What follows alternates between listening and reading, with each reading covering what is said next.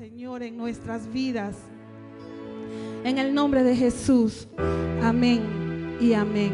Asimismo, hermanos, quiero pedirles que leamos la palabra de Dios en el libro de Primera de Corintios, capítulo 15,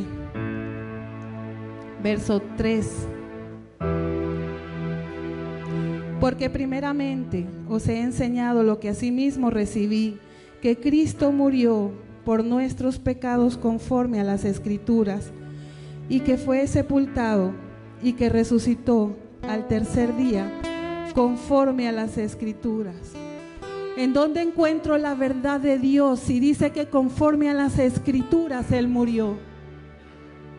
Y que fue anunciado por los profetas en las antigüedades de los años y que un día se cumplió y vino Cristo y murió, pero también se cumplió que Cristo resucitó al tercer día, también conforme a las escrituras.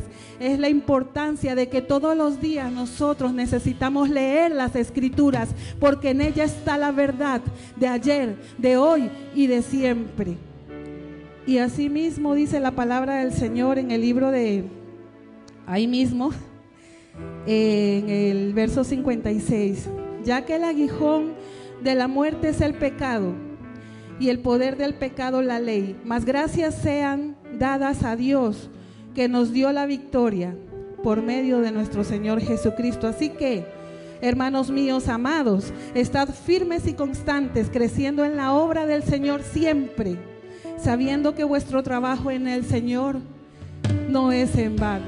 Dadas las gracias hoy de parte nuestra sean a Dios, porque Él nos dio la victoria. El aguijón del pecado es la muerte, pero la dádiva de Dios es la vida eterna en una comunión perfecta con Él. Desde el día que usted resucitó en su corazón, que Dios vivificó su espíritu, hasta la eternidad estamos con Él. A Él le alabamos y le bendecimos en esta mañana. Bendito sea el nombre del Señor.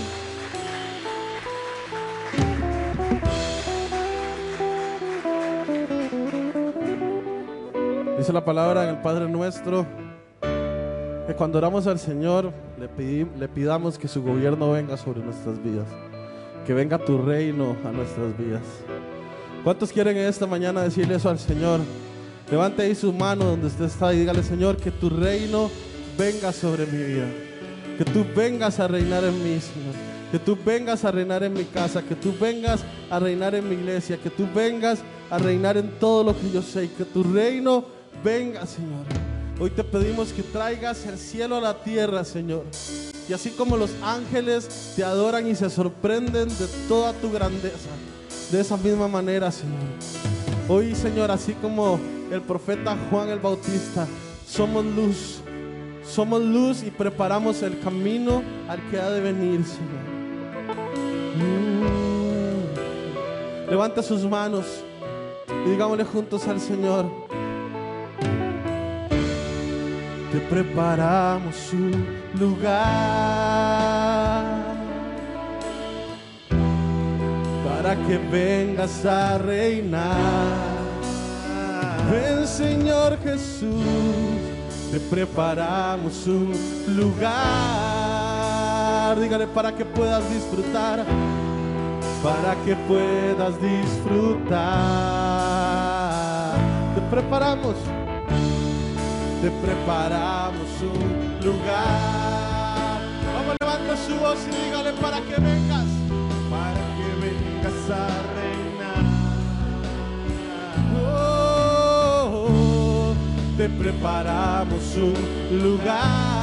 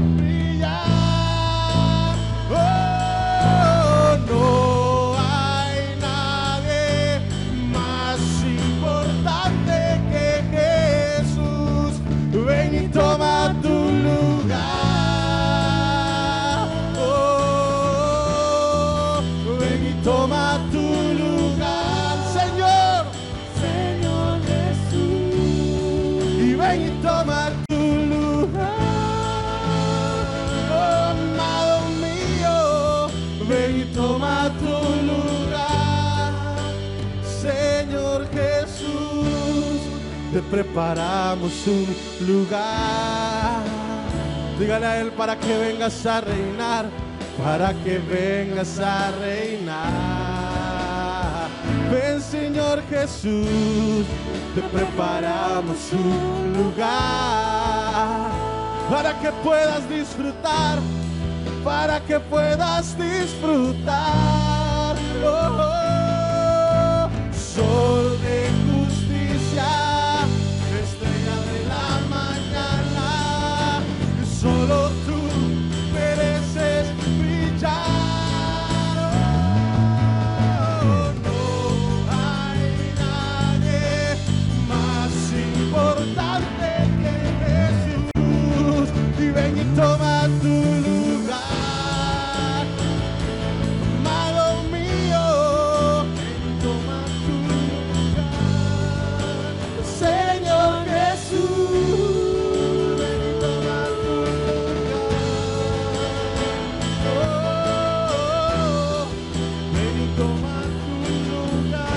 parece si usted levanta sus manos y le decimos como uno solo? Y toma tu lugar. Levanta su voz y dígale a él. Ven y toma. Señor Jesús, ven y toma. Oh, ven y toma te decimos porque tú eres bueno, Señor. Y tu misericordia sin fin. Porque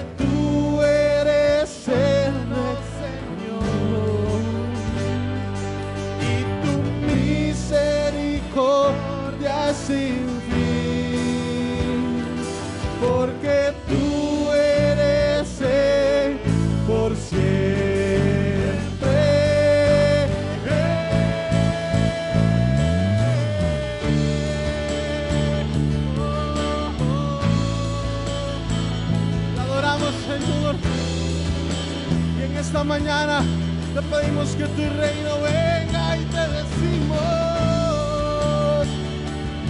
como uno solo, como tu iglesia, Señor. Nos levantamos delante de ti, Señor, adorándote y exaltándote y te decimos juntos,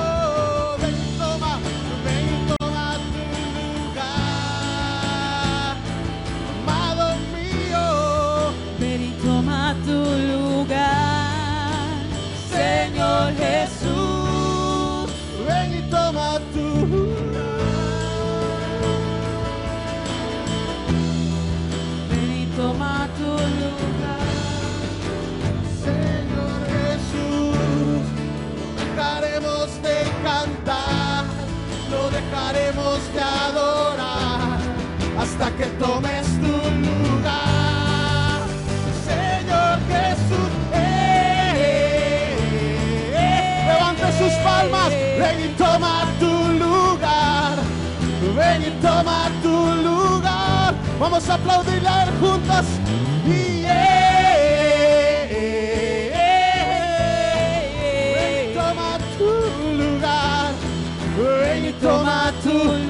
lugar. ¿Qué le parece si usted le repite después de mí? Le dice, no importa quién soy. No importa quién y soy, no importa que tengo. no importa que y tengo, no importa quién mire. no importa quién Yo mire. estoy con mi amado. Con mi amado. Y no importa quién soy. No importa quién Y soy. no importa que tengo. No importa que Y tengo, no importa quién mire. No importa quién mire. Vengo a danzar con mi amado.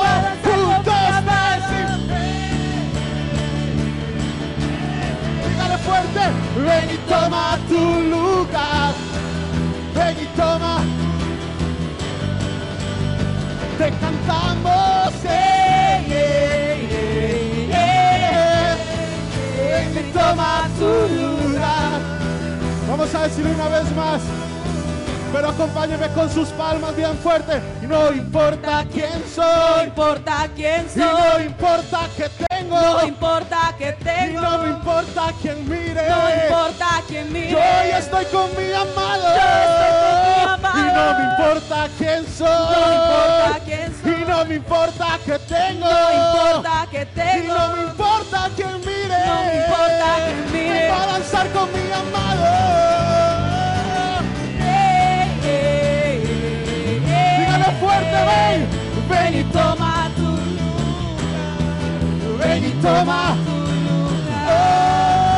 Oh, te cantamos. Ey, ey, ey, ey, ey. Ven y toma tu lugar. Ven y toma. Vamos con esas palmas bien fuertes para el Señor, porque hoy en esta mañana usted y yo estamos alabando su nombre. Apláudale fuerte a Jesús.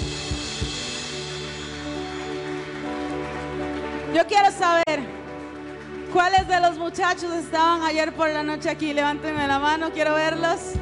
¿Ustedes recuerdan unas palabras que les dijo Mario? Contagiemos en esta mañana.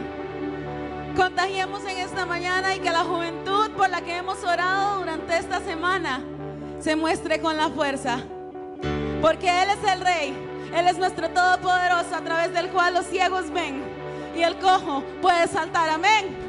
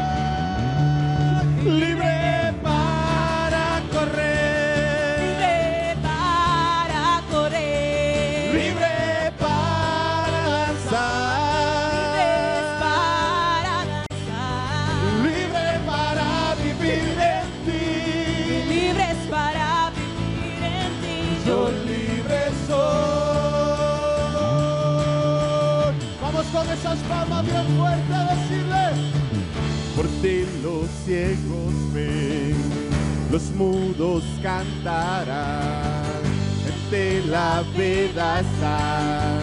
Por ti puedo cantar, la oscuridad se va. Por ti puedo gritar, libre soy. Vamos arriba todos a decirle, libre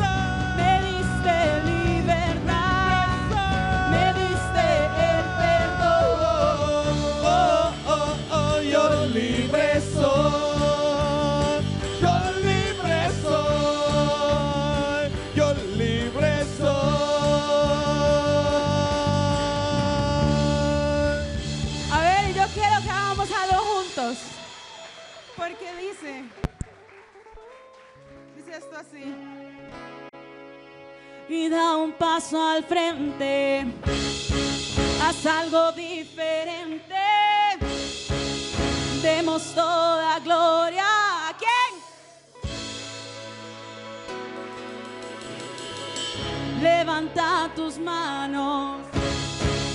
Grita que Él es que es el gran yo soy, murió la cruz. Y todo el que respire, si tú respiras, tienes que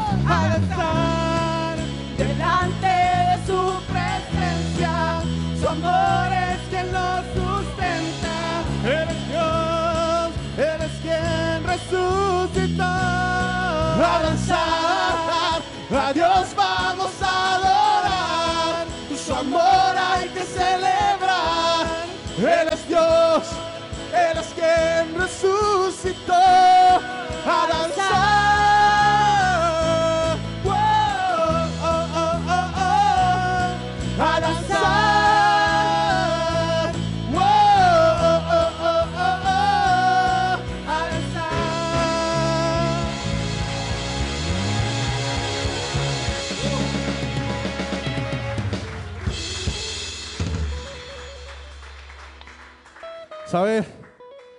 Estamos en un tiempo de mucha bendición en nuestra iglesia. Amén. ¿Cuántos lo creen? ¿Cuántos han sentido a partir del domingo pasado que Dios realmente ha comenzado a hacer algo increíble en este lugar? Amén. Es impactante lo que Dios está haciendo en este lugar. Y al igual que aquella mujer que cuando se dio cuenta que Jesús estaba pasando por ese lugar, dijo, yo tengo que ir por lo menos a tocar el manto de ese hombre para ser sano. ¿Sabe? Cuando su presencia pasa por un lugar, comienzan a suceder milagros. Comienzan a suceder sueños, Dios comienza a moverse. Así que le parece si usted en esa misma actitud levanta sus manos hacia el cielo, ahí donde está. Vamos iglesia, levanta sus manos hacia el cielo. No importa qué ha pasado durante este tiempo. No importa qué ha hecho usted durante este tiempo. Dios es un Dios perdonador. Un Dios que llena de misericordia a sus hijos. Un Dios que te dice hoy una vez más. Te doy otra oportunidad porque yo creo en ti. Yo fui quien te creé. Yo formé tus entrañas. Yo vi tu embrión cuando estaba en el vientre de tu madre. Y yo sé que puse en ti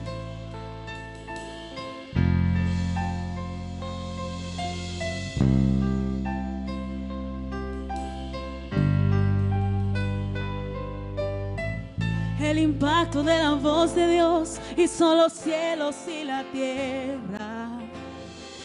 El impacto de la mano de Dios libertó a Israel. El impacto del poder de Dios hizo caer al enemigo. El impacto de su amor hizo nacer a su hijo.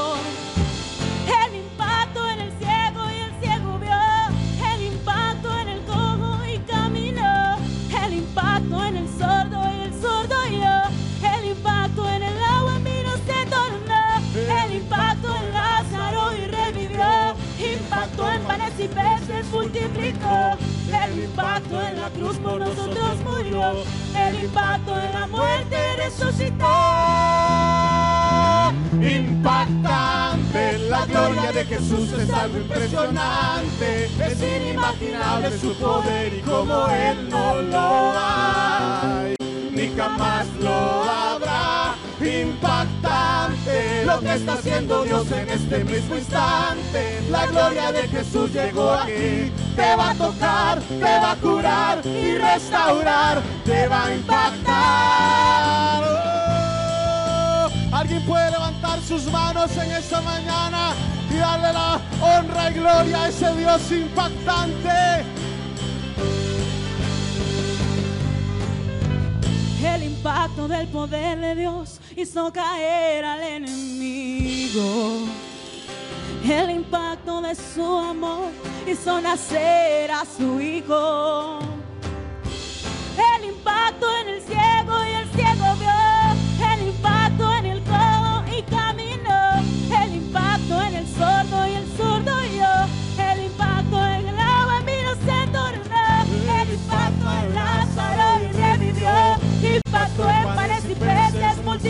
El impacto en la cruz por nosotros murió. El impacto en la muerte resucitó. Impactante, la gloria de Jesús es algo impresionante. Es inimaginable su poder y como Él no lo hay, jamás lo habrá. Impactante, lo que está haciendo Dios en este mismo instante. La gloria de Jesús llegó aquí, te va a tocar, te va a curar y restaurar, te va a impactar. No me pude resistir al impacto de su presencia. No me pude resistir al fuerte impacto de tu gloria. Tú llegaste a mi vida y cambiaste lo que había. Ya no hay caos ni dolor. Ya pasé de muerte a vida. Es el Todopoderoso, Jesús incomparable. Aquel que dijo un día. Nadie me quita la vida. La entrego por amor y la tomó al tercer día. Ascendió al mismo cielo y llenó todo con su gloria, su gloria. Impresionante, su gloria, su gloria es impactante. Su gloria, su gloria, impresionante. Su gloria, su gloria. Gloria de Jesús es algo impresionante, es inimaginable su poder como Él no lo hay, ni jamás lo habrá, impactante. Oh, oh, vamos, levanta tus manos hacia el cielo y digámosle juntos. Impactante, la gloria de Jesús es algo impresionante, es inimaginable su poder y como Él no lo hay, ni jamás lo habrá. Impactante, lo que está haciendo Dios en este mismo instante, la gloria de Jesús llegó aquí, te va a tocar, te va a curar y restaurar, te va a impactar, impactante.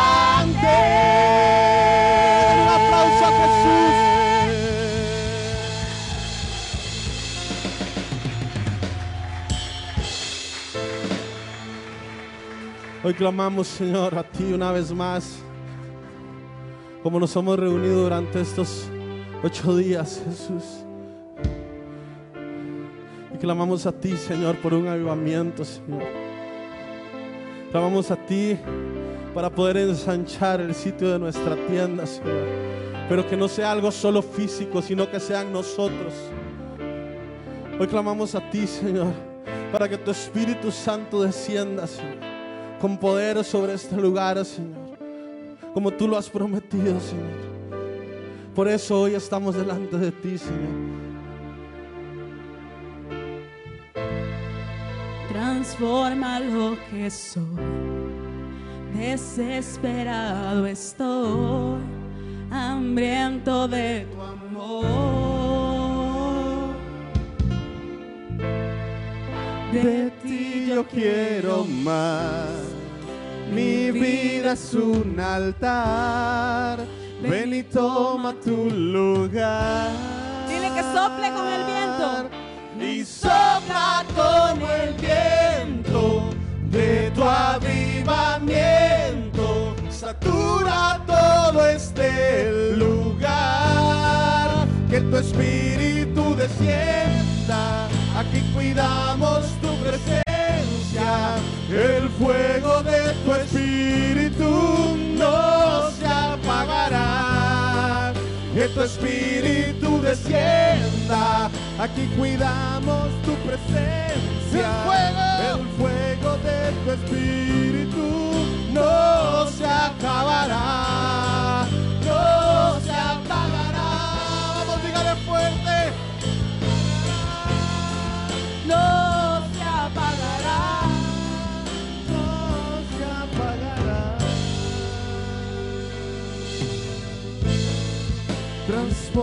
Lo que soy, desesperado estoy, hambriento de tu amor. De ti yo quiero más, mi Vida es un altar. Ven y toma tu lugar. Vamos, levanta tus manos y dile. De tu avivamiento. Satura todo este lugar. Y que tu espíritu descienda. Aquí cuidamos. Vamos, levanta tus manos y dile fuerte. El fuego de tu espíritu no se apagará. que tu espíritu descienda.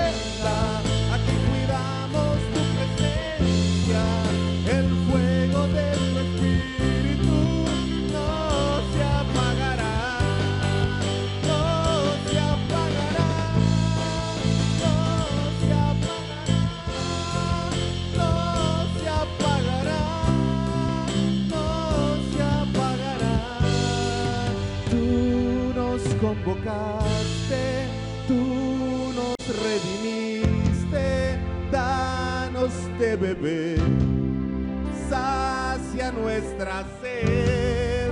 Tú nos convocaste, tú nos redimiste, danos de beber,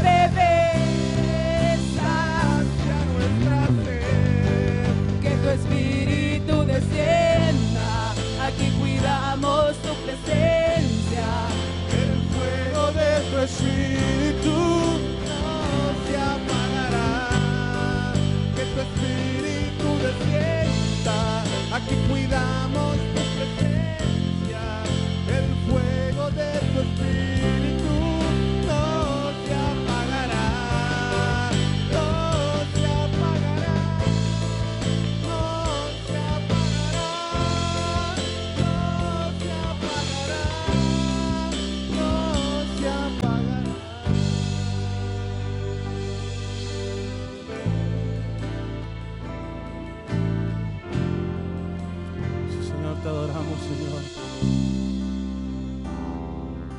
Exaltamos, Señor. Porque no hay nada más importante que tú. Levanta tus manos ahí donde estás. Dile al Señor a Él. Ah, que estás sentado en el trono. En el trono.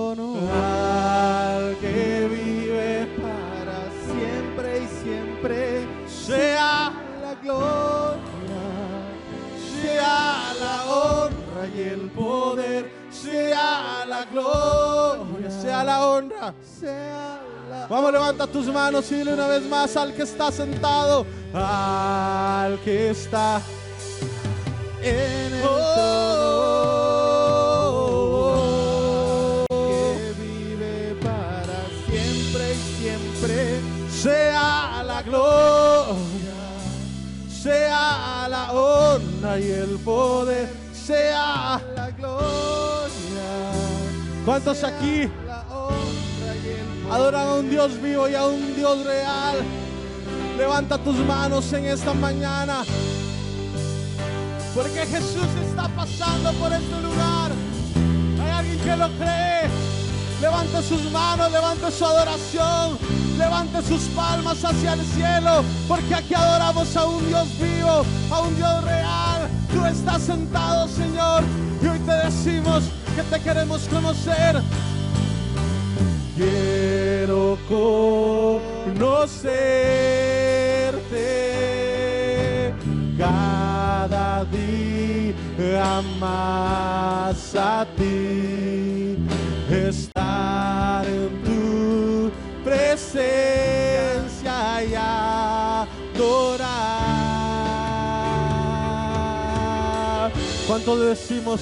Revélanos, revélanos tu gloria. Deseamos y mucho más en ti. Queremos tu presencia, Jesús. Y esa iglesia te dice en esta mañana al que está sentado en el trono, en el trono. Vamos, dígalo con todas sus fuerzas. A él sea la gloria, sea la honra y el poder, sea la gloria, sea la honra y el poder está sentado en el trono, en el trono. para siempre y siempre. Sea, La gloria, sea la honra y el poder, sea la gloria, sea. Vamos que se escuche su voz diciéndole una vez más al que está. En el trono al que vive para siempre y siempre sea la gloria sea la honra y el poder sea la gloria sea la honra y el Quiero invitarlo para que usted en esa misma actitud donde se encuentra ahí. Sabe, esta semana ha sido hermosa. Hemos orado por la niñez, hemos orado por los adolescentes, por los jóvenes, por las familias. Hemos orado para que Dios nos dé un sitio más grande donde reunirnos. Hemos orado para que Dios nos dé más fe. Y seguiremos orando y seguiremos levantando nuestra voz. Pero sabe una cosa, si algo quiere y necesita Dios para traer un avivamiento a este lugar, es unidad. Y yo quiero invitarlo para que usted se acerque a la persona que está ahí a su lado. O para que usted busque a su familia y se acerque a ellos. Y pueda estar cerca a ellos, pueda abrazarlos. Y podamos juntos adorar a Dios con este último canto ahí donde usted está. Acérquese a esas personas. O si hay una persona sola, busque otra persona y acérquese a ellos. Y vamos a adorar al Señor para que Él traiga bendición a este lugar, para que Él traiga bendición a nuestras vidas, para que Él traiga bendición a nuestras familias, a nuestros trabajos, a nuestros ministerios. Padre, ven bendiciendo. Vamos, ore por su familiar o por esa persona que está a su lado. Acérquese a alguien, vamos, no se quede solo. Los servidores, si ven a alguien solo, por favor, acérquese a esa persona. No dejemos a nadie solo. Somos una familia. Somos uno solo. El Señor prometió que su gloria nos las iba a dar cuando nosotros fuéramos uno en Él y uno con nosotros.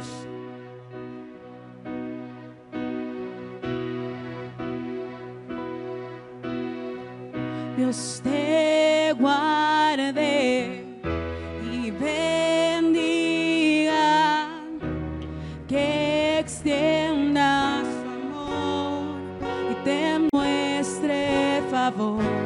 Dios te mire con agrado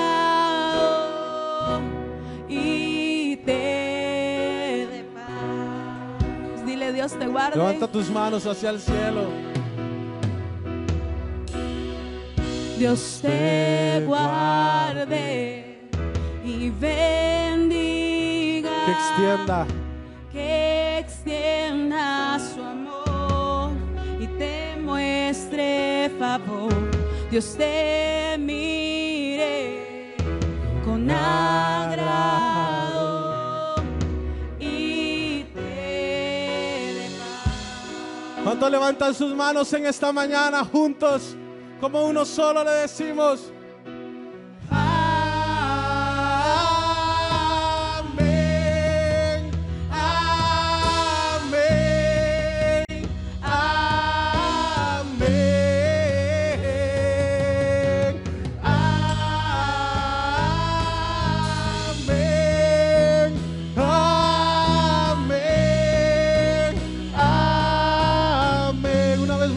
A decirle, Dios te guarde. Dios te guarde y bendiga, que extienda su amor y te muestre favor. Dios te mire con agrado y te dé paz. Vamos con esas manos levantadas. Esta familia de Dios le decimos a Él. Amén. Amén. Amén. Amén.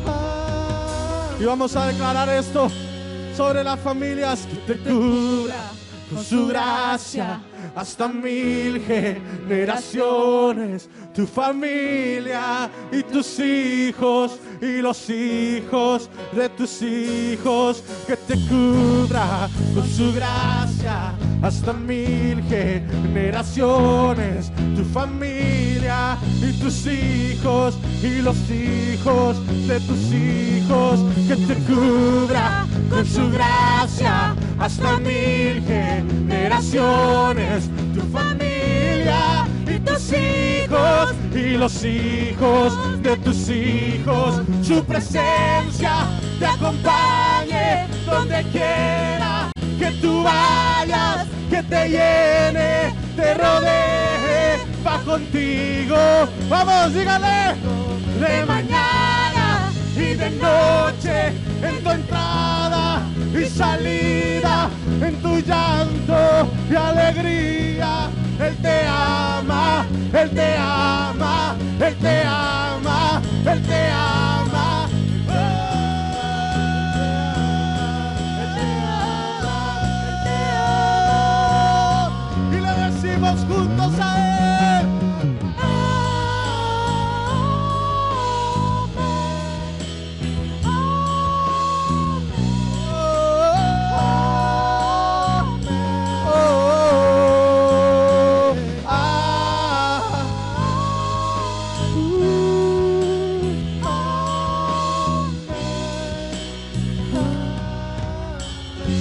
Levanta tus manos y dile una vez más que te cubra con tu gracia hasta mil. Familia tus hijos y los hijos de tus hijos, que te cubra con su gracia. Vamos ahora por la persona que está a tu alrededor. Generaciones Tu familia y tus hijos y los hijos de tus hijos que te cubra con su gracia hasta mil generaciones. Tu familia y tus hijos y los hijos de tus hijos su presencia te acompañe donde quiera que tú vayas, que te llene, te rodee, va contigo. Vamos, levanta su voz y dígale, de mañana y de noche, en tu entrada y salida, en tu y alegría. Él te ama, Él te ama, Él te ama, Él te ama, Él te ama. Oh, Él te ama. Levanta tu voz y dile.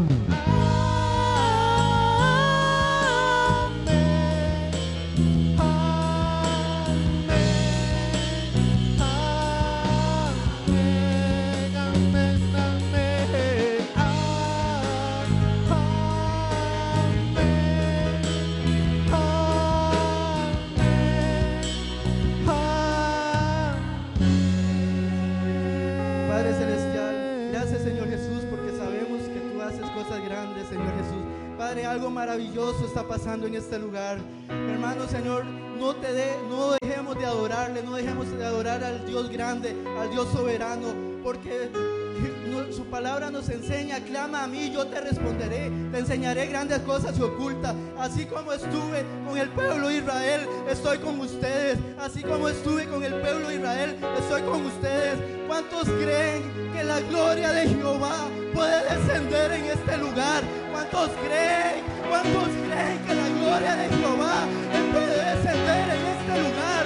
Vamos a estar orando, vamos a estar orando porque el enemigo se ha levantado contra de algunos hermanos, el enemigo se ha levantado en contra de familias, el enemigo se ha levantado, Padre Jehová mi Dios, Padre celestial también vamos a estar orando por hermanos que están enfermos, vamos a estar orando por Doña Marta, por Jessica, vamos a estar orando por el hermano de, de Jerry, el papá de Harry, vamos a estar orando, pero oramos creyéndole, oremos creyéndole a Dios que Dios va a poner su mano, oremos creyéndole, porque el que clama a Dios, Dios responde, Jehová mi Dios, tú eres Dios grande, hoy ponemos a cada uno de nuestros hermanos, hoy ponemos a cada uno de nuestros hermanos en tus manos, Jehová, porque venimos clamando juntos como un pueblo unido, venimos clamando juntos como un pueblo unido, Señor Jesús. Padre, venimos creyendo que tú eres el doctor por excelencia. Venimos orando por Jessica, venimos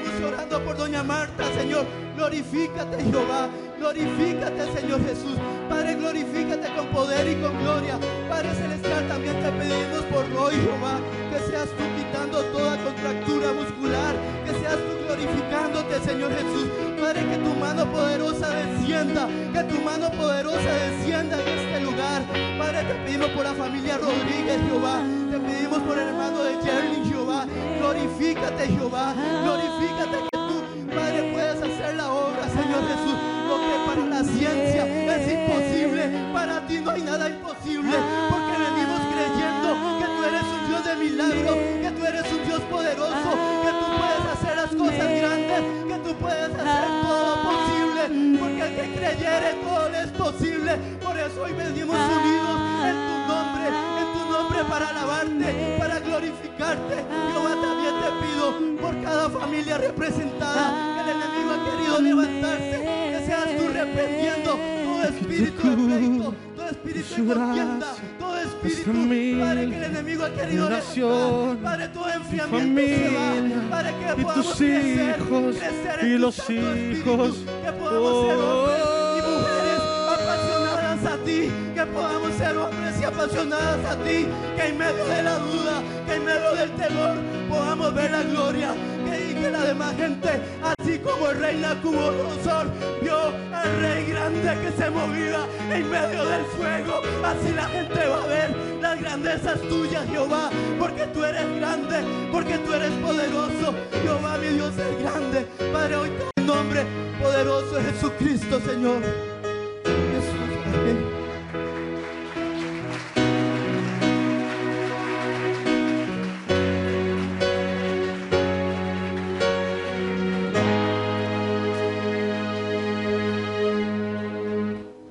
Puede tomar su asiento, amén, hermano.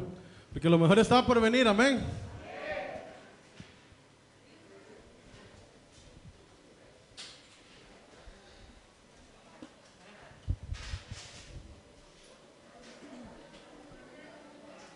Amén.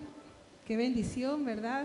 Qué hermoso es sentir la presencia del Señor moviéndose en nuestras vidas. Una vez más, le doy bienvenida, la bienvenida a todos los hermanos. Y asimismo, tenemos visitas. Entonces, tenemos a José Campos, que levante la mano para verlo.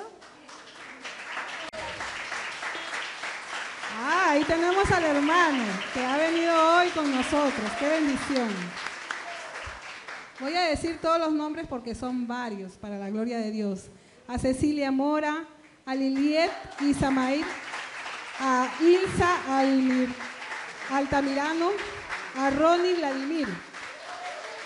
Que levante la mano a los hermanos que he nombrado que están en esta mañana aquí con nosotros. Levante su manito si usted ha venido por primera vez. Que Dios la bendiga, que Dios la bendiga, que Dios les bendiga. Les, les aceptamos en este lugar con mucho amor. Eh, les contamos que siempre nos estamos reuniendo para adorar a nuestro Dios maravilloso. Los martes, los jueves, los miércoles hay ayuno, los sábados hay culto de jóvenes y los domingos el culto general. Eh, Asimismo, vamos a, a, orar por las ofrendas. Ya hemos ofrendado al Señor nuestra adoración, nuestra alabanza. Ahora también le vamos a adorar con nuestras ofrendas. Padre, te damos gracias, Señor, porque tú ofrendaste a tu Hijo, Señor, y nos lo diste a nosotros, Señor, para que pagara por nuestros pecados en la cruz del Calvario. Señor, nosotros no tenemos cómo pagarte. Cuán grande amor, Señor. Pero dice tu palabra, Señor, que tú bendices, Señor, al que da con alegría y al que siembra, Señor, aquí en tu casa para esta obra, Señor, para poder continuar, mi Dios amado. Señor, hoy venimos a rogarte que tú bendigas, Señor, cada corazón generoso que se despoja y que te cree y que confía, Señor, en que tú eres el Dios que da con abundancia aquel que le extiende su mano a tu obra, Señor. Queremos, Señor, presentar delante de ti estas ofrendas y rogarte que tú las bendigas, sean bien administradas, Señor, y sean multiplicadas en el nombre poderoso de Jesús. Amén. Asimismo, quiero pedirle a, a Héctor y a Luis Fernando que pasen adelante.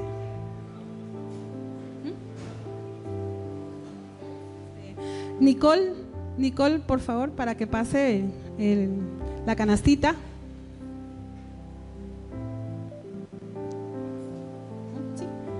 Ya pueden pasar.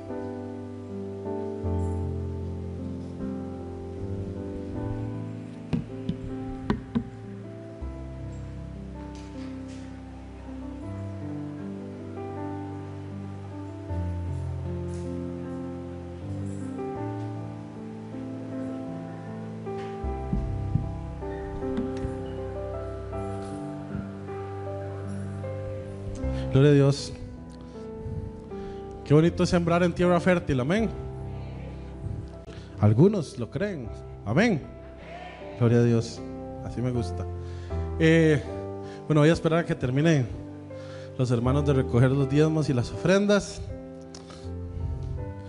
Y como siempre, tengo unos anuncios. Espero que hoy no se me salgan los gallos, ya se me salieron cantando, entonces no pasa nada.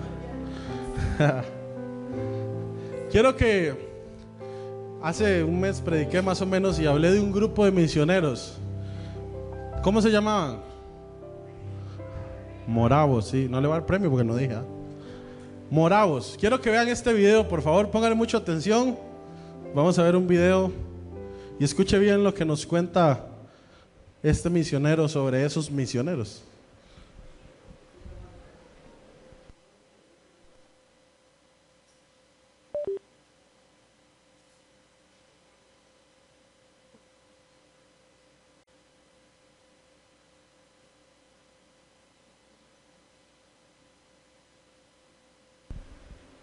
Que está en Lesco, ya lo vamos a poner.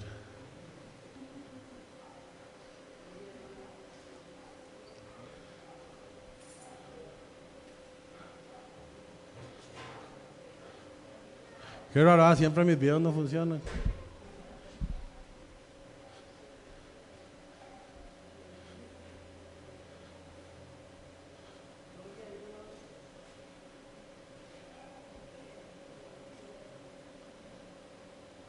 Así funciona porque yo lo probé. sí. ¿Lo tenemos o no? ¿Qué pasa?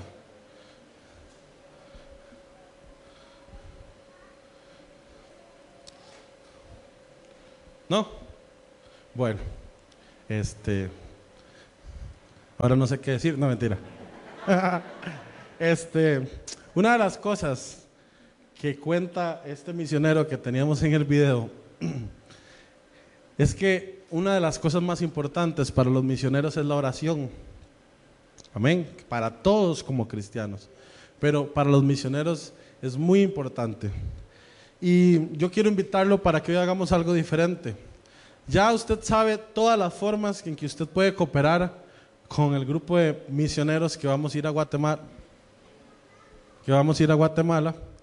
Ya usted sabe cómo cooperar, las columnas, todo eso. Es más, vamos a recoger la ofrenda. Andy, venga. Andy va a recoger la ofrenda misionera. Si usted trajo hoy, lo invito a que usted pueda echarla ahí. Ya sabe las columnas. Katy, aquello que le dije que, ¿queda o no queda? ¿Ya está el video? Yo, Yerling, ah, ¿lo pongo? Ok.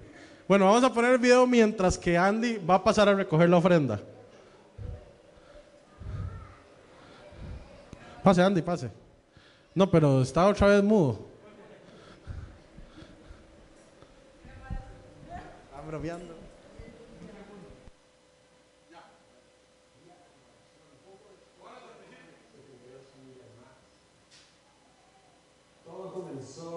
reunión de oración. El Espíritu Santo cayó sobre una iglesia relativamente pequeña, una iglesia de 300 personas. Y cuando cayó el Espíritu Santo, tocó a 24 familias y decidieron que iban a cubrir las 24 horas del día en oración. Poco después se unieron 72 familias más.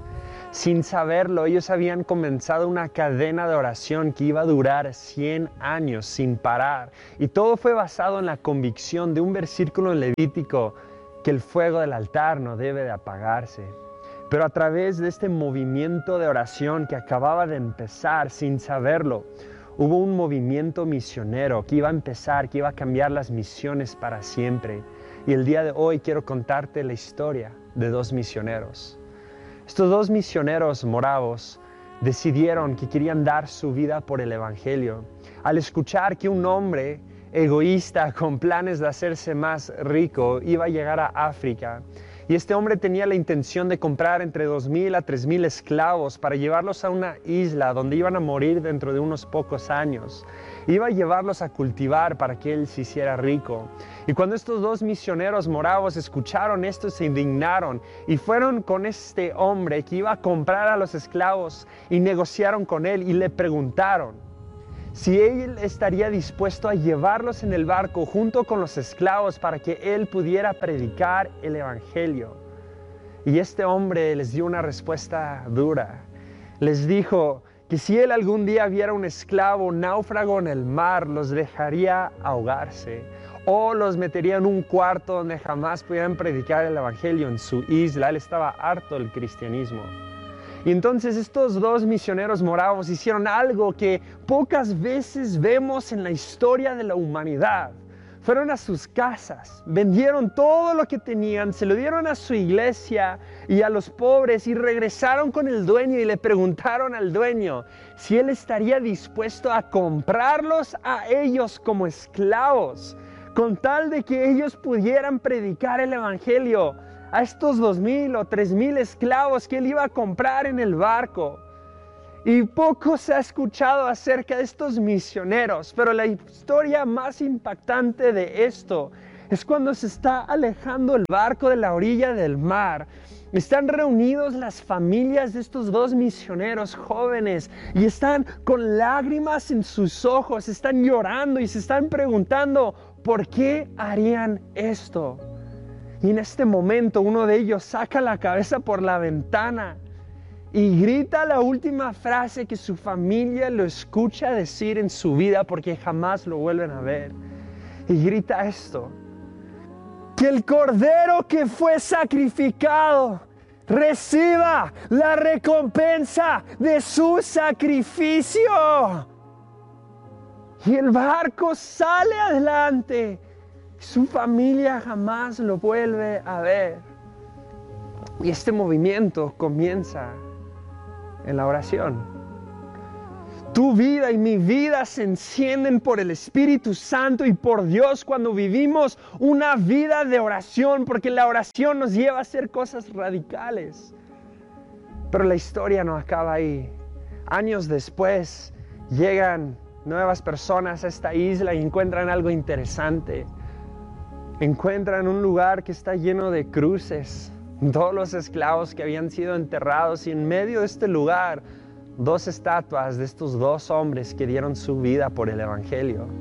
Estos dos hombres que decidieron que su vida era para servir a Jesús. Y sabes qué necesita este mundo? Este mundo necesita hombres y mujeres que están dispuestos a encontrar su libertad y cedérselo a Jesús.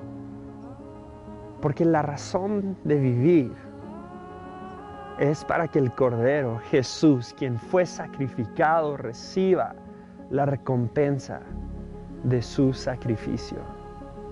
Y esto es la historia de los dos misioneros moravios. Gloria a Dios por la vida de estos hombres, amén. Quiero relacionar las misiones con el tiempo que estamos viviendo en la iglesia. Desde hace ocho días empezamos 21 días de oración y yo no sé para usted, pero para mí ha sido de mucha bendición, pero a la vez de mucha lucha, a la vez de mucha prueba, a la vez, a veces he respirado. ¿Cuántos se han conectado a las 5 de la mañana estos días? Gloria a Dios. Vea, hermano, si usted no se ha conectado, no sabe lo que se está perdiendo. Habíamos más o menos 40 personas al principio creíamos que íbamos a ver como días, ¿verdad, Jerling? Ahora hay 40 personas que se están levantando todas las mañanas a las 5 de la mañana a orar por la iglesia, a orar para que Dios traiga un avivamiento a este lugar. ¿Y sabe qué es lo mejor? Yo no voy a predicar, no se emocione. Que Dios está trayendo un avivamiento a este lugar. Amén. Y parte de la obra por la que estamos orando en este lugar es poder salir de estas cuatro paredes. ¿Se acuerdan del versículo que, le, dijo el video al principio en Deuteronomio?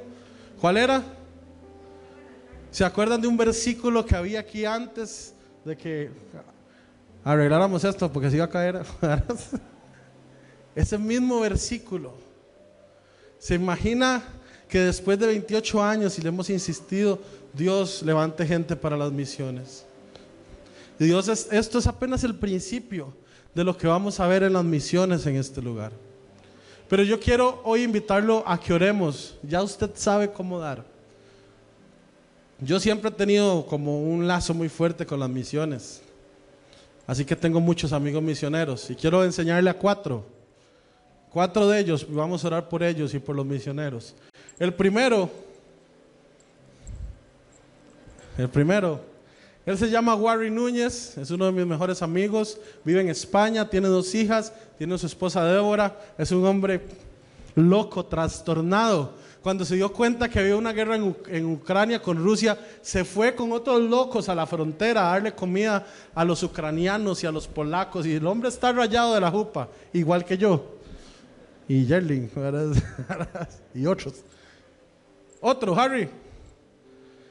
Ellos se llaman Mauro y Brittany. Ok, acaban de tener una niña. Usted dice, ay, qué rico en Estados Unidos. No, ellos se fueron como misioneros después de tener aquí toda su vida en Costa Rica hace seis meses y están levantando misiones con los latinos en Estados Unidos y en Canadá. Amén. Después, él se llama Sunil y ella se llama Bitinia. Bitinia, el Señor la llamó a ser misionera en India y conoció a Sunil y le compartió de la palabra. Y cuando Sunil llegó donde su familia a decirle que se había hecho cristiano, ¿sabe qué hicieron? Le dijeron, si no te vas de la casa ya, te matamos en una hora. Y tuvo que huir con ella. Y ya tienen dos hijos. Y están llevando el Evangelio en uno de los países más difíciles de evangelizar en el mundo. Y después, locos también. Y después tenemos a Louis. Louis es un rapero, por eso se viste así. Vea que tiene la camisa Cartago, es loco todavía, ¿verdad? Louis está en Líbano. Yo no sabía, bueno, sí he oído, pero yo no tengo la menor idea de dónde queda. Pero está ahí sirviendo al Señor, se fue hace un mes. Vendió todo lo que tenía por irse a llevar la palabra al Líbano. Y tenemos a Luis Fernando y tenemos a Catherine y a un tal Edwin. Ahora es- que van a hacer misiones a Guatemala. Así que póngase de pie un momento. Y yo quiero invitarlo para que oremos por las misiones.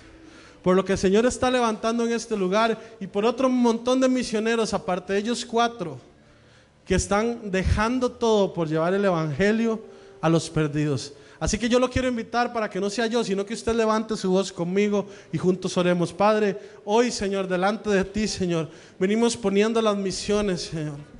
Tú conoces, Señor, misioneros que nosotros ni hemos escuchado, que se esconden en cuevas para que no los maten, para llevar tu evangelio, Señor.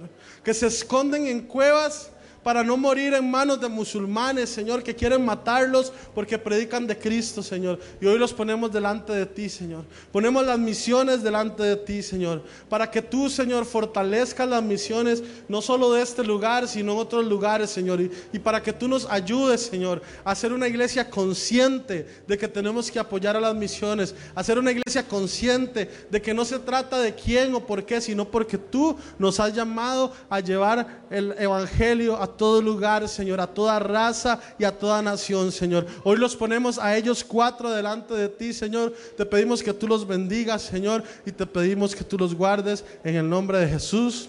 Amén. Hermano, puede tomar su asiento, lo quiero invitar para que a partir de mañana se vuelva a conectar a las 5 de la mañana. La mayoría de gente se conecta por Facebook. No sé por qué les gusta vernos, ¿verdad? Porque tenemos lagañas y todo. Pero la mayoría de gente se conecta por Facebook, si no puede escuchar la radio. Todos los días se está enviando el enlace para que usted se conecte. Y recuerde que los sábados nos vemos aquí a las seis y media de la mañana y los domingos como hoy a las siete y media de la mañana. Quedan 15 días.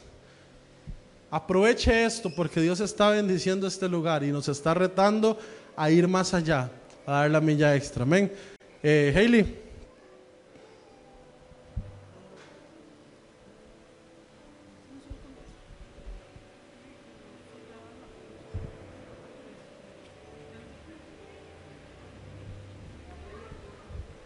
Creo que además, no sé si tenemos la información del Congreso, no, pero eh, vamos a estar terminando estos días de acuerdo con un Congreso, como les comentaba Jerlin la semana pasada, el viernes 20 a las 7 tenemos a Noro, de acuerdo, es una actividad evangelística.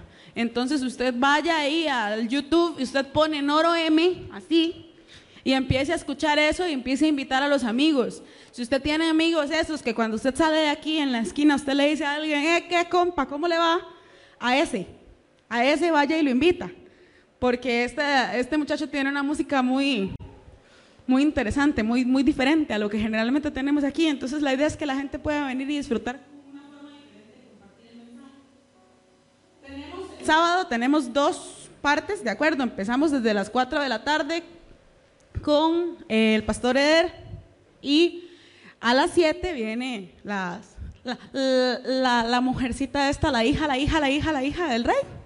Entonces estamos con Hansel Carballo a las 7 y el domingo cerramos en horario regular, de acuerdo, pero con una invitada especial que es la profeta Gretel Mora, de acuerdo. No se lo pierda, usted créame, no se lo quiere perder. Si usted no, no tiene idea de quién le estoy hablando, es una mujer muy usada por Dios, así que no se lo quiere perder. No, no, no le estoy preguntando. usted no quiere. ¿Sabe, hermano? Edwin estaba diciéndonos que estos días han sido de mucho gozo, pero han sido muy difíciles. Y cada quien a su nivel, ¿no? Pero siempre hay una resistencia cuando estamos intentando ir un poquito más allá. Siempre hay algo que quiere venir a botarnos. Puede ser que estos días hayan sido sus días más cansados, pueden ser que estos días hayan sido los días que menos tiempo tenga y que usted desearía levantarse a las 5, pero por todo lo que tiene que hacer. Pero estamos llamados a algo nuevo, a algo grande.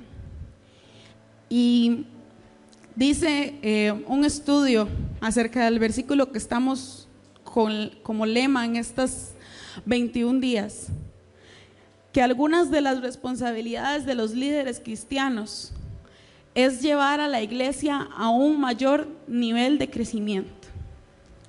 Y que entre esas responsabilidades está crear santos, llamar a la iglesia a adoración y llamar a la iglesia al servicio.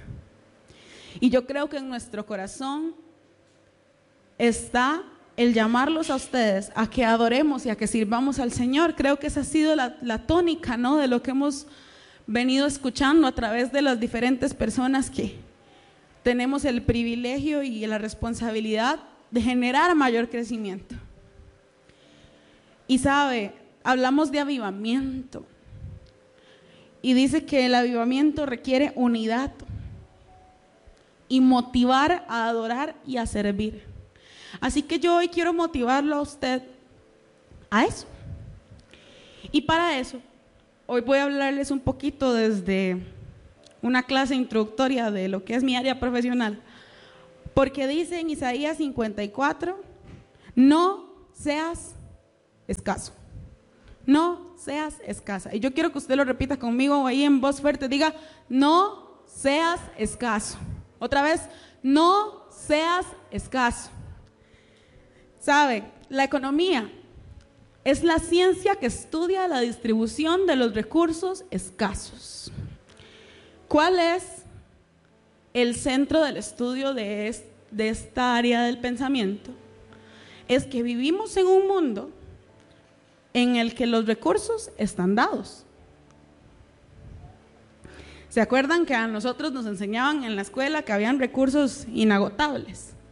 y recursos renovables y recursos no renovables. Bueno, eso ya no lo enseñan porque ahora hemos ido aprendiendo que el agua sí se acaba, ¿verdad? No es el ciclo, el agua sí se acaba, como lo vemos nosotros. Y sabe, recursos inagotables, le digo que para mi área de pensamiento profesional no existe tal cosa como eso. Tenemos una dosis dada en este mundo que tenemos que repartirla. Normalmente la tónica de las discusiones trata acerca de la pobreza y la riqueza y de cómo en manos de unos se concentra más que en manos de otros. Entonces, básicamente estudiamos la escasez. Puede que haya mucho de algo, pero puede que no, ese mucho aún así no sea suficiente para que todos tengamos. O puede que haya mucho de algo, pero ese mucho está concentrado en una persona y alguien que también lo necesita no lo tiene.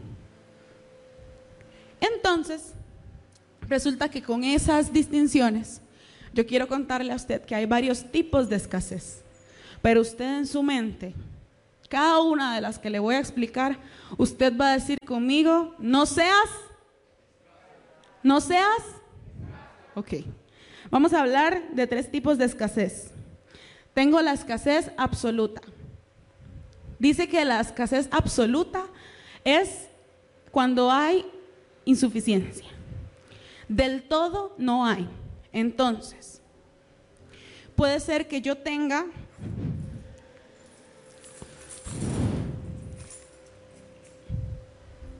cero. Aquí no hay nada. Es absoluta. Aquí no hay. Puede ser que yo tenga una escasez relativa. ¿Cómo es una escasez relativa? Es que dice que tengo un poco de A y mucho de B. ¿De acuerdo? Entonces, ¿qué es lo que significa? Que aquí tal vez tengo harina y aquí tengo huevos. Pero yo necesito usar tres tazas de harina por cada dos huevos. Pero tengo nueve tazas de harina y solo cuatro huevos. Si yo necesito usarlo en una proporción, me faltan huevos. Entonces, ¿qué es lo que pasa? Que yo tengo dos opciones.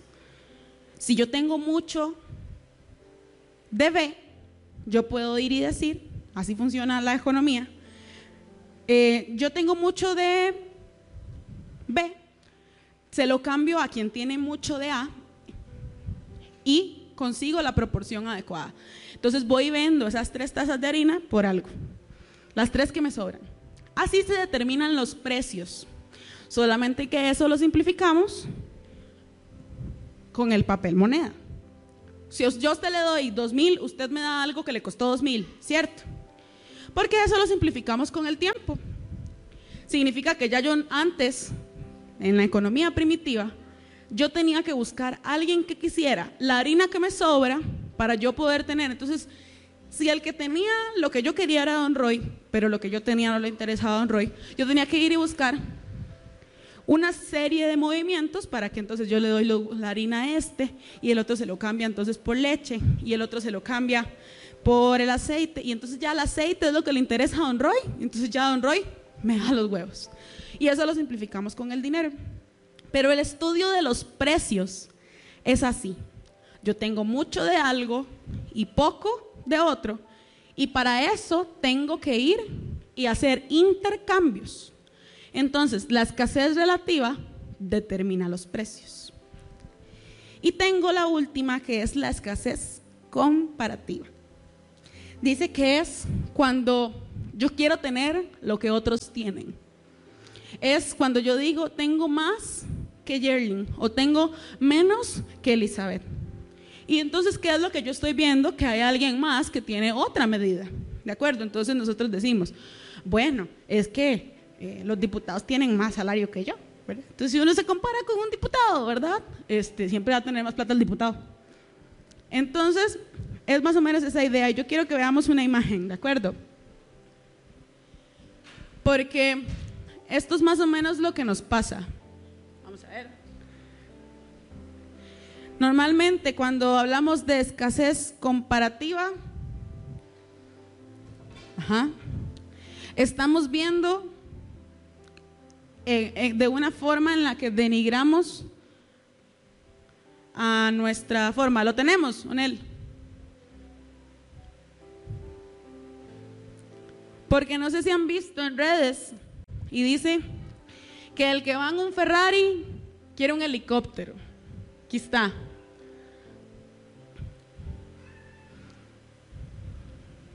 El que va en el Ferrari, en el mejor carro, ese quiere un helicóptero. Pero entonces hay alguien más que se compara y tiene un carro de menos valor. Y entonces dice, ojalá yo tuviera ese. Y luego hay otro, ¿verdad? Que tiene un carro viejito y el otro tiene un carro nuevo y dice, ay, ojalá yo tuviera ese carro. Y luego hay otro que va en bus, otro, ¿verdad? Entonces dice, ay, ojalá yo fuera en carro. Y luego hay otro que va en bicicleta, ¿verdad? Y dice, ay, ojalá yo tuviera plata para irme en bus. Y luego hay otro que va caminando, ¿verdad? Y luego en la imagen, al puro final, hay un muchacho que no puede caminar. Y decía, ojalá yo pudiera ir a donde yo quisiera. Y ese es el asunto con la escasez comparativa, que siempre estamos viendo hacia arriba y no nos damos cuenta del privilegio que tenemos. ¿De acuerdo? Entonces, volviendo a los temas de escasez y la explicación que les estaba dando y con la que espero no estarlos aburriendo, voy a llegar a un punto. La escasez puede ser parcial o puede ser extrema. Puede ser, que a veces nos pasa, ¿no? Que llegamos al súper y en este súper y en el otro súper y en ningún súper hay algo que necesitamos y decimos, qué raro, estamos como escaso, ¿no? Y puede ser extrema. Puede ser que ya no hay rinocerontes negros, se acabaron. Pero puede ser que por ahorita no hay. Y está determinada en el tiempo, ¿qué es esto, no? Puede ser que hoy hay y mañana no, y puede ser que hoy no hay, ayer hubo y mañana no sabemos. Entonces, sabe, hablando de escasez, Pablo decía en Filipenses 4:11 que él aprendió a contentarse en cualquiera que sea su situación. Y yo hoy no vengo a hablarles de la situación económica, pero quiero recordarle que en cualquier situación tenemos que aprender a contentarnos. Y dice el libro de Proverbios que el perezoso desea, pero no consigue. Entonces dice Proverbios, el alma del perezoso desea y nada alcanza, mas el alma de los diligentes será prosperada. ¿Sabe qué es lo que está diciendo este proverbio? Que si usted está esperando que las cosas caigan del cielo, no van a llegar. El que se mueve alcanza, y recuerde esto para lo que le voy a decir más adelante, muévase. Sea diligente en buscar no ser escaso, porque el perezoso desea, el perezoso desea que venga el avivamiento, el perezoso desea tener lujos, el perezoso desea tener prosperidad, pero no lo alcanza. Pero el que se mueve y da el primer paso, ese, ese es el que es prosperado. Así que lo primero que yo quiero que usted tenga en su cabeza es que a veces nos definimos en etapas, y recuerde, son etapas, porque usted no es escaso, y decimos que tenemos escasez, que estamos viviendo un tiempo de escasez. Y yo le digo, ¿a cuál de estos tres tipos de escasez? ¿Usted verdaderamente no tiene nada? ¿O es que usted está comparando con el ayer y ayer tenía un poquito más y usted estaba acostumbrado a eso y ya hoy no? ¿O usted está comparando que hay otros que tienen otra dosis, otra cantidad? Nos estamos comparando con otros, con otros tiempos, o realmente no tenemos. Dice Isaías 54, verso 2. Ensancha el sitio de tu tienda y las cortinas de tus habitaciones sean extendidas. No seas escasa. Diga conmigo, no seas escasa. Alarga tus cuerdas y refuerza tus estacas. Hace aproximadamente un mes, o ya ni sé, la verdad. Yo les dije aquí, hermanos, que tomáramos la palabra que dice en Isaías 43, 19 y vamos a recordarla. 43, 19. He aquí, yo hago cosa nueva, pronto saldrá a la luz. ¿No la conoceréis? Otra vez abriré camino en el desierto y ríos en la soledad. ¿Sabe? Dice una versión diferente de este pasaje, pues estoy a punto de hacer algo nuevo mira, ya he comenzado, ¿no lo ves? Y yo quiero decirle a usted que la promesa de Dios está vigente, esto es cierto, esto viene para nosotros. Pero la palabra nos dice, no seas escaso. Y lo vamos a repetir durante todo este tiempo. Así que diga conmigo, no seas escaso porque usted va a necesitar recordar esto durante toda la semana cuando ore. Yo no vine a hablarle de lo que le explicaba al principio, como le digo, solo le recuerdo que Dios es su proveedor por aquello que en su corazón lo monetario físico le esté ahí haciendo interferencia. Muévase y Dios va a traer prosperidad porque Él es dueño de todo. Pero sabe, nosotros estamos pidiendo, ayer orábamos aquí, por un lugar nuevo. Yo no sé cómo Dios proveerá. Dice en Isaías 43 que Él hará camino a través del desierto. Donde nosotros no lo vemos, ahí va a ser Dios. Así que yo no vengo a decirle nada más que sí, hermano, es importante que usted me ofrenda y apoye nuestros proyectos, porque si no, pues como queremos, ¿verdad? Dice, el perezoso nada alcanza, el diligente prosperará. Tenemos que ser diligentes si queremos realmente movernos de aquí. Vea ahí a su lado, tenemos como cinco sillas desocupadas en toda la iglesia. ¿Dónde vamos a meter los que vienen? Pero yo creo que esta iglesia no va a ser escasa en prosperidad porque Él es dueño de oro y de plata. Yo vengo a hablarle de sacar la escasez de su mentalidad, de su corazón, de su espiritualidad, de que usted no sea escaso. Porque había una persona aquí que siempre nos decía, cambie su manera de pensar para ver cosas diferentes, cambie su manera de pensar porque pensando de la misma forma nunca vamos a ver las cosas diferentes, nunca vamos a ver nada pasar diferente. Y a veces nosotros tenemos la ingratitud de declararnos en escasez. A veces tenemos la ingratitud de decir, no tengo comida.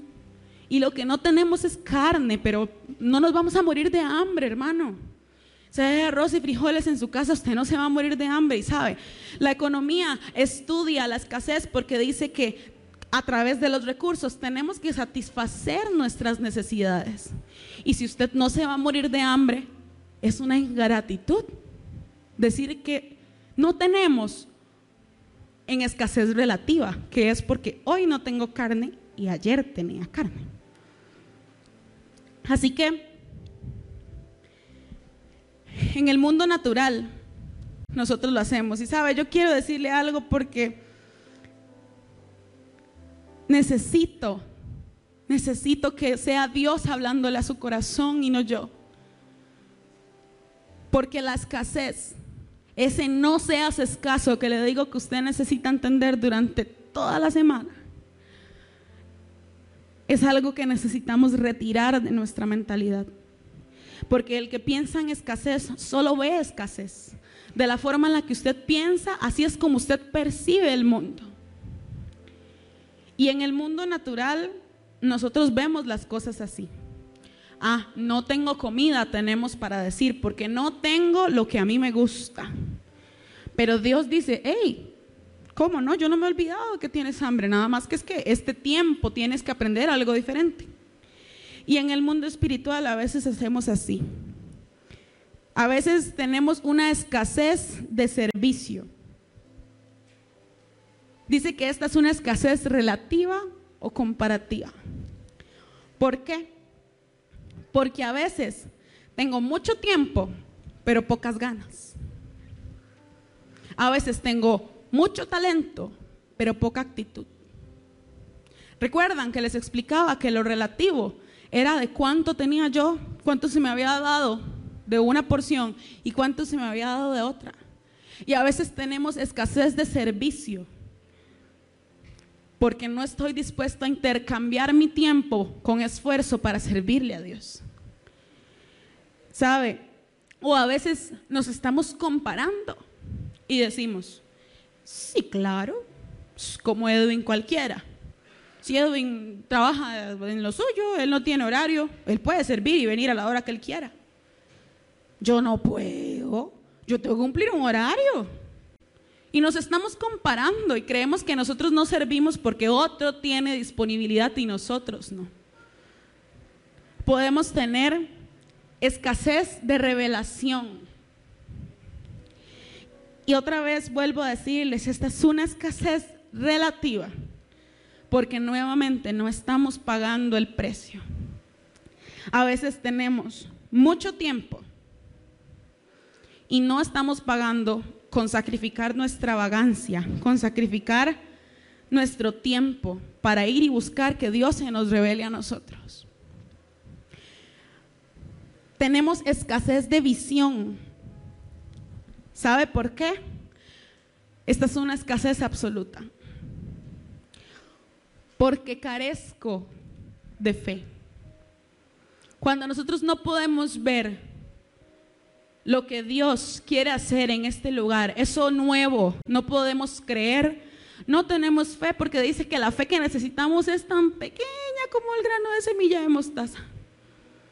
Y si no podemos tener ni esa medida, pues no tenemos nada. Podemos tener escasez de santidad. Porque de manera absoluta o relativa carecemos de consagración. Carecemos de buscarlo y nuevamente de pagar el precio que se necesita por esa santidad. Y hay uno que no tengo ahí, quiero contarle, ¿sabe? A veces tenemos escasez de milagros porque nos falta fe, porque nos falta unción. Yo ayer estaba preparando unas ventas que teníamos con los muchachos y yo decía, uy, esta mosca no me deja en paz. Señor Jesús, maldice esa mosca y que se muera, como la higuera, porque me está molestando y yo estoy haciendo esto para la iglesia. Y hermano, todavía me falta fe porque la mosca no se murió, pero dice la palabra que vamos a hacer cosas mayores que las que hizo Jesús. Entonces, yo espero que cuando terminen estos 21 días y el, y el motivo de mi consagración esté ahí, yo pueda decirle a la mosca que te maldigo en el nombre de Jesús y la bendita mosca se muera, mi hermano, porque dice que vamos a hacer cosas mayores que las que él hizo. Y a veces simple y sencillamente nosotros no estamos viendo más que escasez porque no estamos viendo correctamente, no estamos sacando la escasez de nuestra mentalidad. Y sabe, yo le digo, hay que tener cuidado, porque escasez es no tener suficiente. Y hay algo muy triste acá. Si usted es escaso al momento de ser pesado delante del Señor y usted es hallado escaso, usted va a ser desechado. Así que diga conmigo, no seas escaso. No seas escaso.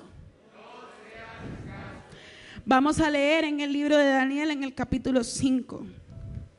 Y vamos a hablar del rey Nabucodonosor.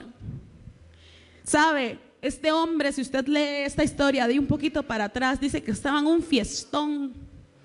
Tenía de todo, era el rey. Y a veces nosotros podemos tenerlo todo visualmente y naturalmente. Y aún así, cuando lleguemos a la balanza, ser hallados faltos, ser hallados escasos. Así que yo quiero que usted lea lo que, lo que le reveló en el sueño y dice, y la escritura que trazó es Mene, Mene, Tekel, Uparsin. Esta es la interpretación del asunto. Mene, contó Dios tu reino y le ha puesto fin. Tequel, pesado has sido en balanza y fuiste hallado falto.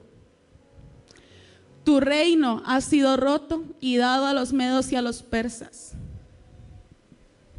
Y sabe, saque la escasez de su mentalidad, saque la escasez de su manera de servirle a Dios, de amar a Dios. No seas escaso. Porque si eres contado y hallado falto, el Señor te desecha. Así que yo quiero decirle a usted que dice en otra versión, el verso 27, Tequel significa pesado. Usted ha sido pesado en la balanza y no dio la medida. Cuidado, mi hermano, con no dar la medida. Así que no seas caso cuando Dios venga y le pida algo a usted. No seas caso. No dude, no titubee en entregarle a Dios todo. No le dé a Él escasez. Y puede que usted me diga, Hailey, es que yo realmente no tengo. Yo no me estoy comparando, yo no, no estoy diciendo que tengo mucho tiempo y no tengo pocas ganas. Yo realmente no tengo. Jesús es el que hace el milagro. Y le voy a decir una cosa, para la economía los recursos son finitos, pero para nuestro Dios Todopoderoso, Él sí es inagotable. Él es el único recurso inagotable que podemos mantener hoy y que nosotros le tenemos que enseñar a nuestros niños. Ahora en la escuela te dicen que no existen los recursos inagotables, pero nosotros te decimos, el único recurso inagotable es la fuente de vida que no se acaba. Así que Yo quiero que leamos cómo es que no puede haber escasez en nosotros si Jesús está de nuestro lado. Dice en el libro de Juan, en el, capítulo 2, en el verso 1. Al tercer día se hicieron unas bodas en Caná de Galilea y estaba allí la madre de Jesús. Y fueron también invitados a las bodas Jesús y sus discípulos. Y faltando el vino, la madre de Jesús le dijo, no tienen vino. Jesús le dijo, ¿qué tienes conmigo, mujer? Aún no ha venido mi hora. Su madre dijo a los que servían, haced todo lo que os dijere. Y estaban allí seis tinajas de piedra para agua, conforme al rito de la purificación de los judíos, en cada una de las cuales cabían dos o tres cántaros. Jesús les dijo, llenad estas tinajas de agua, y las llenaron hasta arriba. Entonces les dijo, sacad ahora y llevadlo al maestro. Tres, sala. Y se lo llevaron. Cuando el maestresala probó el agua hecha vino, sin saber él de dónde era, aunque lo sabían los sirvientes que habían sacado el agua, llamó al esposo. En realidad aquí lo que nos interesa es que dice que el agua que habían llenado se hizo vino. María empieza diciéndole, Jesús, hay escasez. Y Jesús le dice, ¿usted qué, qué le pasa? O sea, todavía no es tiempo de que yo empiece a hacer cosas. Pero ¿qué le estaba diciendo María? A su hijo, yo sé quién eres y yo sé lo que puedes hacer. Si tú estás aquí, ¿cómo va a haber escasez? Y yo le digo, si Jesús está en su vida, en su casa, en su familia, en esta iglesia, aunque Él no esté convirtiendo el agua en vino ahí de los chorros, y nosotros sabemos que Él está ahí, no le vamos a pedir que nos dé más vino. Sabe, dice que este es el primer milagro de Jesús y que Jesús inicia su ministerio alrededor de los 30 años. María había tenido a Jesús ahí todo el tiempo y no le había pedido un solo milagro hasta que llegó el tiempo de la escasez. Ahí no había vino. Y a veces nosotros, tiene que llegarnos el tiempo de la escasez para que vayamos a Jesús. ¡Ey! Has estado conmigo todo este tiempo. Y Jesús dice, ¿qué tienes conmigo, hijo? ¿Qué tienes conmigo, iglesia? Todavía no ha llegado mi hora y nosotros empezamos a pedir. Y nosotros empezamos a hacer. Y eso es lo que estamos haciendo estos 21 días, empezar a decirle, yo sé que tú estás con nosotros, pero es hora de que empieces a hacer milagros. Te estamos pidiendo de que empieces a hacer el agua en vino. Así que no hay escasez si Jesús está con nosotros. Y solamente porque Jesús no se cansa de darnos ejemplos, yo quiero recordarle otra historia que está en el libro de Mateo, en el, versículo, en el capítulo 14, en el verso 16. Dice, Jesús les dijo, no tienen necesidad de irse, dadles vosotros de comer. Y sabe, el Señor nos ha dicho en este lugar, denle de comer a los necesitados, no necesariamente en lo natural. Dios nos está diciendo que aquí hay gente que necesita de Él. Y nos dice, denles ustedes. Y ellos le dijeron, no tenemos aquí sino cinco panes y dos peces. Él les dijo, traédmelos acá. Entonces mandó a la gente recostarse sobre la hierba y tomando los cinco panes y los dos peces, levantando los ojos al cielo, ¿qué? Bendijo y partió y dio los panes a los discípulos y los discípulos a la multitud. Y comieron todos y se saciaron. Y recogieron lo que sobró de los pedazos, doce cestas llenas. Ahora yo estaba pensando que aquí se nos multiplica el pan y los peces, pero comemos tanto que ya donde Jesús, ya Jesús nos sigue multiplicando, que si no seríamos unas bolas, hermano. Pero nosotros lo vemos aquí cada vez que repartimos comida, de verdad. Pero sabe, en Juan, cuando faltó el vino, como estaba Jesús ahí, hubo más vino. Y en Mateo, con tan solo un poco, si Jesús lo bendice, se puede alimentar a miles y miles y que sobren. Así que no me hable de escasez, hermano. No hay escasez donde Jesús está y puede bendecir. Saque la escasez de su mente y diga conmigo, no seas escaso. Tal vez nosotros, iglesia, como María, estemos a punto de cumplir 30 años con Jesús y todavía no haya llegado su hora, pero nosotros empecemos a presionar y empecemos a decirle, Señor, Señor, yo sé que tú puedes hacerlo. Por favor, empieza a convertir el agua en vino y empieza a fluir en este lugar. Yo le pido, mi hermano, que usted abrace este avivamiento y abrace esa promesa que Dios nos ha dado. Jerling nos dijo la semana pasada que le creyéramos a las personas que venían aquí a hablar. Y no lo digo, y no se lo digo porque esté yo hoy aquí, mi hermano, pero es que arde en nuestro corazón lo que el Señor quiere hacer. Así que no nos crea a nosotros, pero si usted no quiere, no, no me crea. Pero entonces vaya al Espíritu Santo y dígale, muéstrame a mí, no me des escasez de revelación. Yo quiero verte y yo quiero que eso arda también en mi corazón. Pero le digo de todo corazón, en el nuestro arde por lo que el Señor quiere hacer, arde la verdad de lo que Él está mostrándonos que quiere hacer en nuestras vidas. Así que creamos. Y para creer necesitamos no ser escasos. Ore durante esta semana para no ser escaso. Dile, alma mía, no seas escasa. Alma mía, no seas escasa, adora a tu Señor. Vida mía, no seas escasa, sirve a tu Señor. Porque dice que nos ha llamado a ensanchar el sitio de nuestra tienda. Y para que nosotros creamos en eso porque nos dijo Isaías 43, 19, ya he comenzado. Y dice que esa palabra, hermano, lo que nos dijo es que vendrían de todo lugar. Y como aquella mujer estéril nos dice, ensancha el sitio de tu tienda, porque es que los hijos que vienen no te caben donde está. Así que yo quiero que nosotros creamos en esta mañana, que saquemos la escasez de nuestra mentalidad, porque si usted acaba de ver esas historias conmigo, si Jesús está, y créame, Jesús está con nosotros y Él nos bendice, no hay escasez en lo natural. Sáquela de su mente. Así que oremos por el impacto del Señor que viene a este lugar, porque tenemos fe, fe y tenemos el corazón que nos arde para entender lo que Él va a hacer.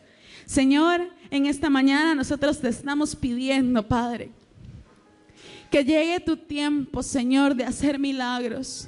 Que llegue tu tiempo, Señor, de impactar Silvia Eugenia a través de esta obra, a través de nosotros. Estamos aquí y levantamos nuestras manos, nosotros, tus hijos, que estamos dispuestos a no ser escasos. Allá nunca más, Señor Jesucristo, tener escasez en nuestra mente. Y dígale conmigo el impacto de la voz de Dios hizo los cielos y la tierra. El impacto de la mano de Dios libertó a Israel. El impacto del poder de Dios hizo caer al enemigo. El impacto de su amor hizo nacer a su hijo.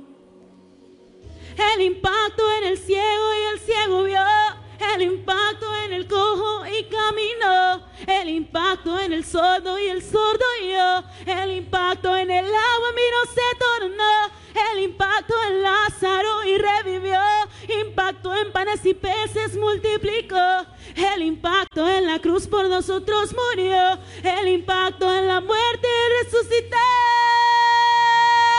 Sabe, la gloria de Jesús es impactante y es tiempo de que Él venga a nosotros y haga milagros. Porque Señor, donde no hay, tú harás fluir vino celestial, Señor, y una mejor porción de lo que ha de venir para nosotros, Señor.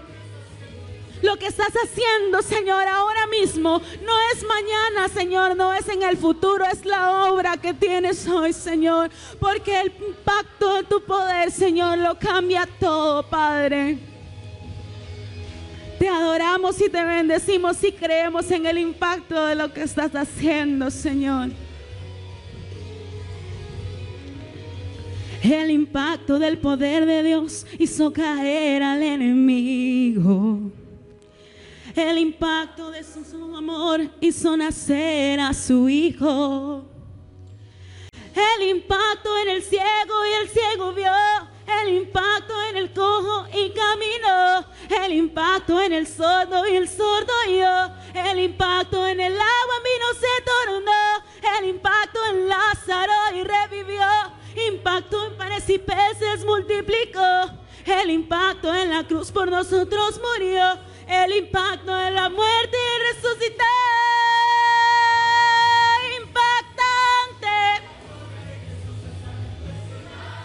Es inimaginable su poder y como Él no lo hay, ni jamás lo habrá. Impactante lo que está haciendo Dios en este mismo instante. La gloria de Jesús llegó aquí, te va a tocar, te va a curar y restaurar, te va a impactar. ¿Sabe? Declaramos que no podrán resistirse a la presencia del Señor y que impactará, Señor, más allá, Señor, de lo que lo has hecho en las vidas de las jóvenes de esta comunidad, de los adultos de esta comunidad, Señor, porque tú no fuiste quien a nadie a quien le quitaran su vida, Señor, tú la entregaste por nosotros y tu gloria es incomparable, Señor. Tú eres aquel que convierte el agua en vino, Señor. Tú eres aquel Padre Santo que hace milagro tras milagro y sigues vivo y poderoso, Señor. Impresionante su gloria. Dígale bien fuerte, impactante, impactante. La gloria de Jesús es algo impresionante. No hay dos como Él.